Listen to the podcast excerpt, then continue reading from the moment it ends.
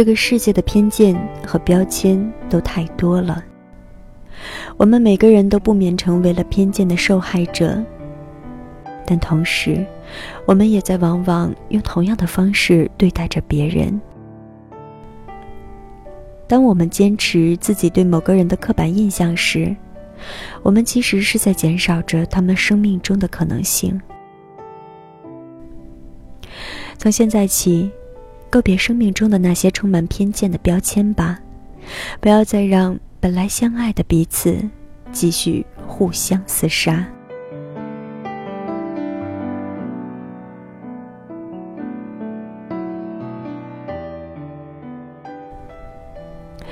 欢迎收听第九十七期的小猫陪你读文章，在这里，让小猫用温暖的声音陪你成长。我是主播彩猫。今天的节目标题是《疯狂动物城》，撕掉标签，告别偏见。原作者 Joy 刘，摘选自微信订阅易心理。在此，非常感谢原作者为我们带来的精神财富。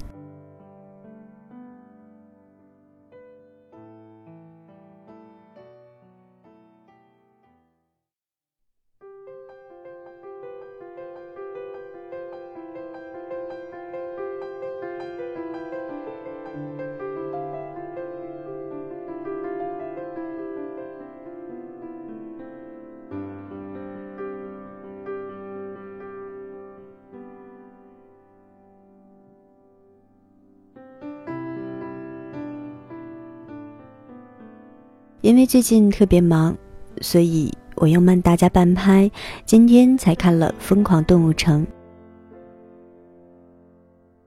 说实话，这个动画片的名字让我有种特别强烈的吐槽欲望，但是看完之后，我又觉得它触到了我灵魂很深的地方，让我这个几乎不喜欢写任何热点的人，冒着被骂跟风的风险，说说这部电影。震撼我灵魂的地方。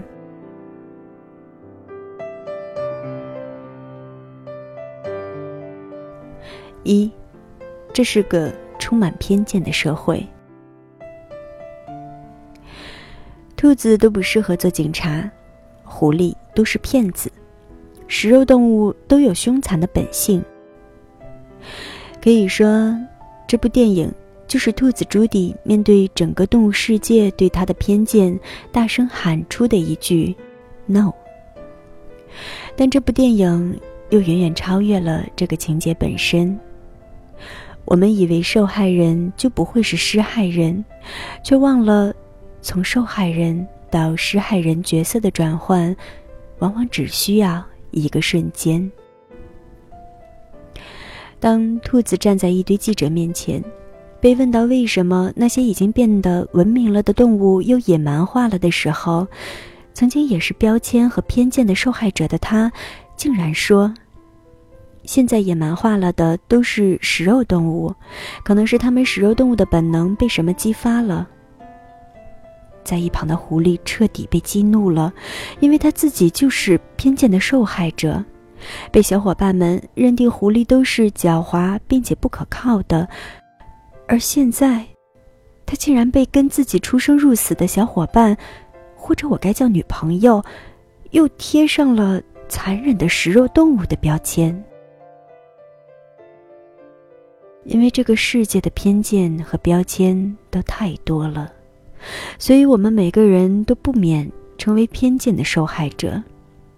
同时，我们也都扮演着施害者的角色。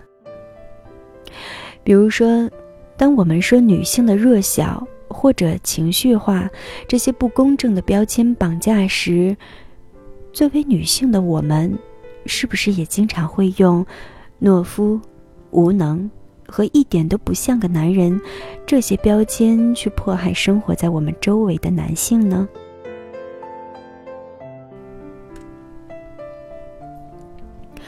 二，当我们认可一个加在别人身上的标签时，我们就加深了这个标签成为现实的可能。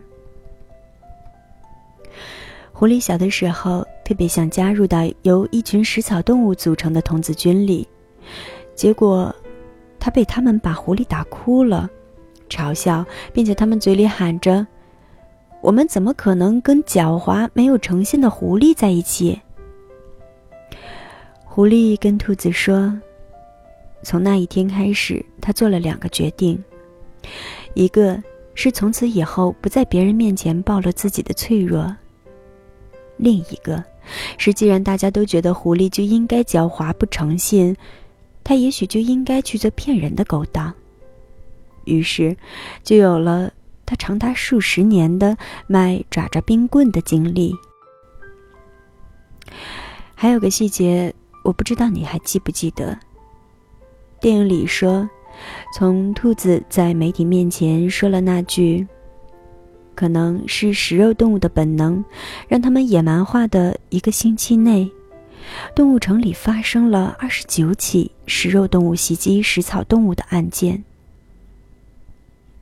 这一切，都是为什么会发生呢？当我们坚持自己对某个人的刻板印象时，我们其实是在减少着他们生命中的可能性。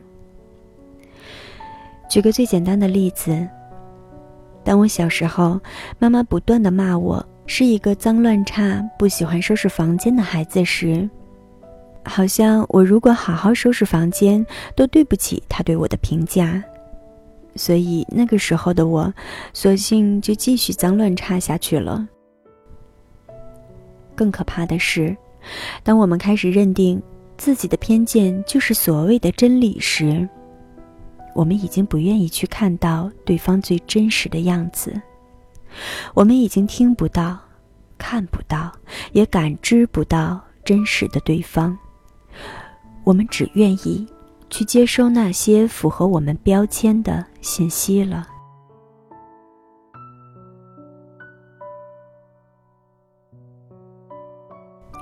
三，对不起，我并不是例外。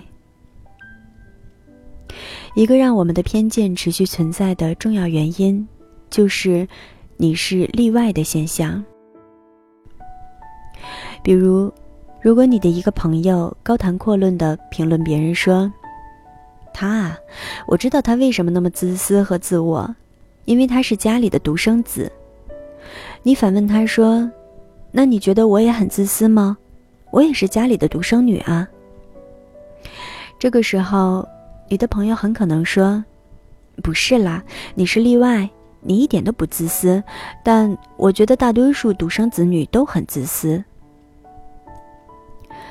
你的朋友可能觉得这句话对你是个褒奖，但你觉得它更像是对你的侮辱，因为你知道，你周围的很多很多独生子女，他们的性格千差万别，他们是否自私，也跟独生子女这个标签没有丝毫的关系。你明白自己不是例外，你认识太多懂得体贴别人、照顾别人的独生子女了。我自认是一个内心很强大，但同时又是一个情感特别细腻的人。当我表现出自己强大的一面时，有人会告诉我说：“哇，你真的好有力量，一点都不像个女人。”他们以为这是对我的褒奖，但我想说，我认识很多在其他男人和女人都倒下或者放弃的时候，仍旧坚持活出自己。和如实生活的女性，软弱这个词，并不属于女性群体。同样，在我表现的非常脆弱甚至敏感时，又有人会站出来批评我说：“哦，原来你也是个女人啊。”同样，我想说，女性不是脆弱和敏感的代名词。让我脆弱和敏感的地方，也许其他的女人和男人不会脆弱和敏感，而男人也有脆弱的地方，只是他们对自己脆弱的表达更加不被这个社会所接受。我们每个人都是如此的多面，如此的复杂，能不能摘下我们数百副甚至数千副有色眼镜，去真正的？了解一下彼此呢。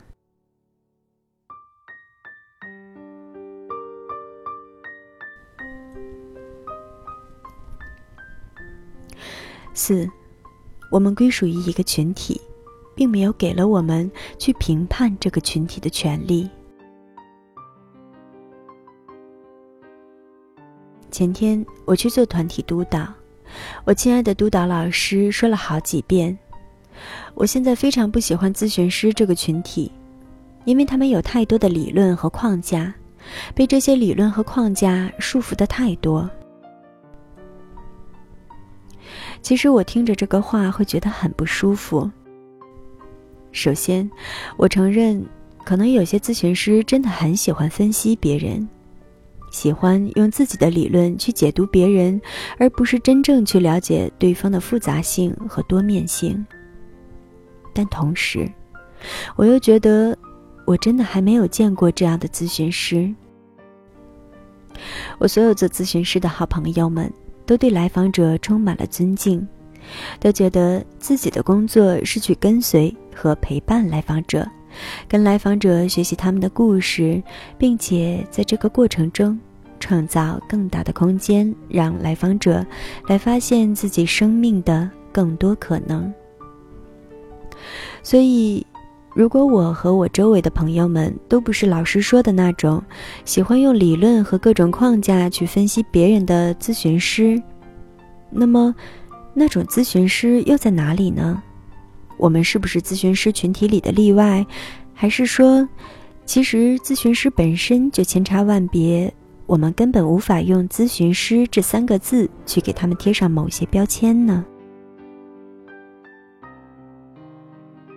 每个心理学人对待自己心理学知识的态度并不一样。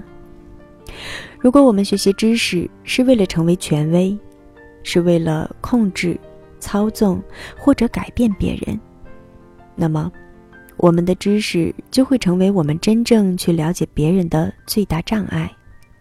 我们就真的可能拿着自己的理论去绑架别人，就真的可能告诉别人说：“看。”你现在这个样子，都是童年时你爸妈害的。而如果我们学习知识是为了帮助我们更好的去了解别人，我们把知识或者说理论当成是所有可能性中的一个，而不是唯一的真理时，我们就更愿意去倾听别人，听到别人的故事中真正想表达的东西。明白我们的角色是去跟随我们的来访者学习，而不是把自己用自己的理论去绑架我们的来访者。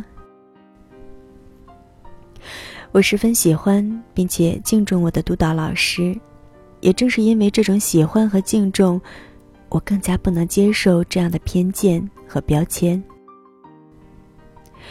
老师自己也是学心理学的，但是。我想，我们归属于一个团体，并不代表我们就可以评判自己归属的这个团体。就像作为一个女人，我深知社会给女人的标签，比如情绪化、控制欲强、软弱、喜欢歇斯底里、八卦等等。但是我发现，我周围没有一个女人符合这些标签。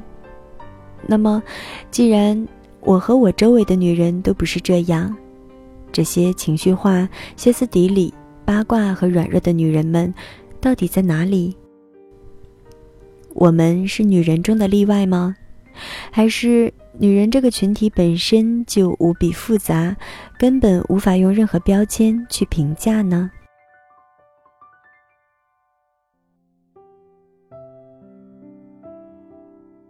五。男人来自火星，女人来自水星吗？这是一本相信大家基本都听过或者看过的书。老实说，我非常不喜欢这本书背后的隐含的意义。我承认，男人和女人是有一些不相似的地方，但是这些地方并不是非黑即白、非无既有的差别。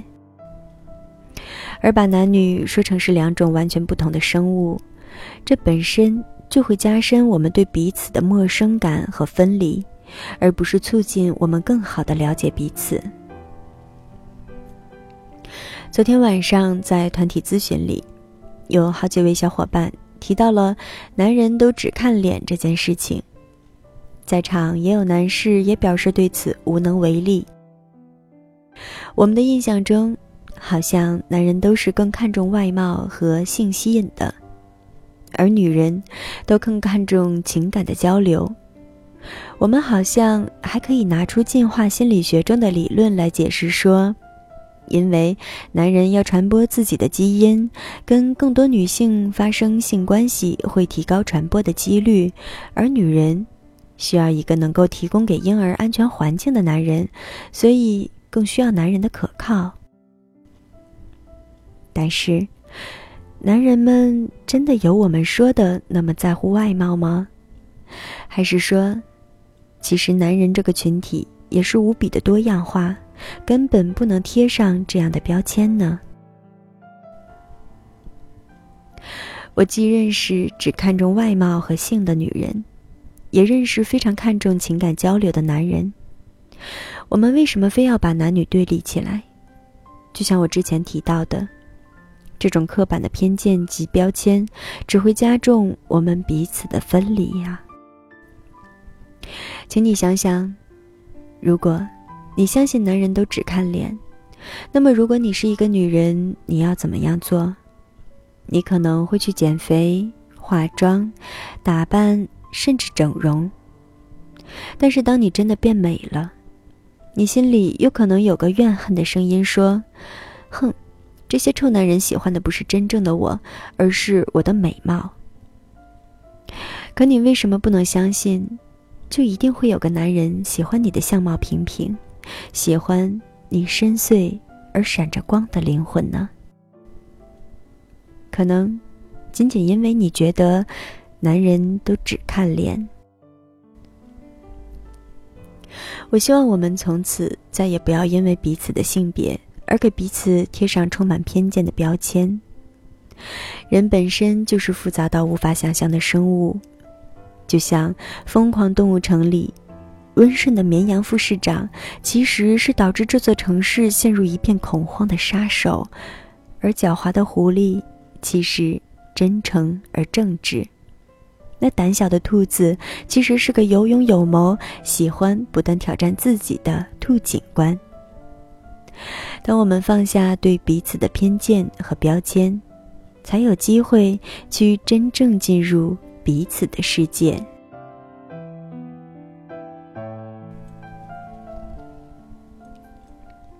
六，狐狸，我想好好的了解你。我承认，我真的好爱这只狐狸，因为我一直觉得自己就是那只兔子。但是，兔子也可能犯错，兔子也会因为害怕和无知给别人贴上标签，就像我也无数次的犯着错，一次次的因为自己的偏见而错过去了解别人的机会。而最可怕的是，我的偏见会被不怀好意的人利用，他们甚至就希望制造出更多的标签和歧视，这样。我们才可以跟本来相爱的彼此相互残杀。我记得看《疯狂动物城》的影评中，有位朋友写道：“恐怖袭击异化了整个阿拉伯民族。”是的，因为基地组织和很多恐怖事件，我自己也开始害怕整个阿拉伯民族，甚至害怕那些信仰伊斯兰教的人们。但是，我们要想想，我们由于害怕和不了解而导致的偏见，到底让什么人受益？恐怖分子是不是正希望我们可以远离那些阿拉伯民族？这样，他们才有机会去给整个阿拉伯民族洗脑，告诉他们说：“看，整个世界都对你们充满敌意，所以来加入我们的基地组织吧。”这只需要被好好了解，而不是带上防护喷雾去攻击的狐狸，可能正是我们生活中的每一个人。他可能是你并不理解的你的同性恋女儿。他可能是你一直误解的阿拉伯人或者非洲人，他可能是你评判的某位酗酒的邻居，他可能是你不愿意敞开心扉的某个不称职的母亲。狐狸啊，我想好好了解你，因为我知道，只有我们努力的了解彼此，这个世界才会因为我们而变得更加美好。让这个世界不再有那么多的标签，我们一起来撕掉标签吧。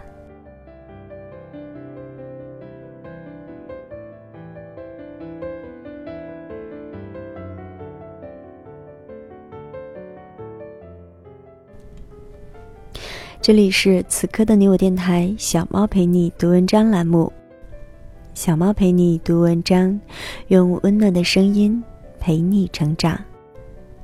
我是主播彩猫，今天的节目就到这里，感谢大家的收听。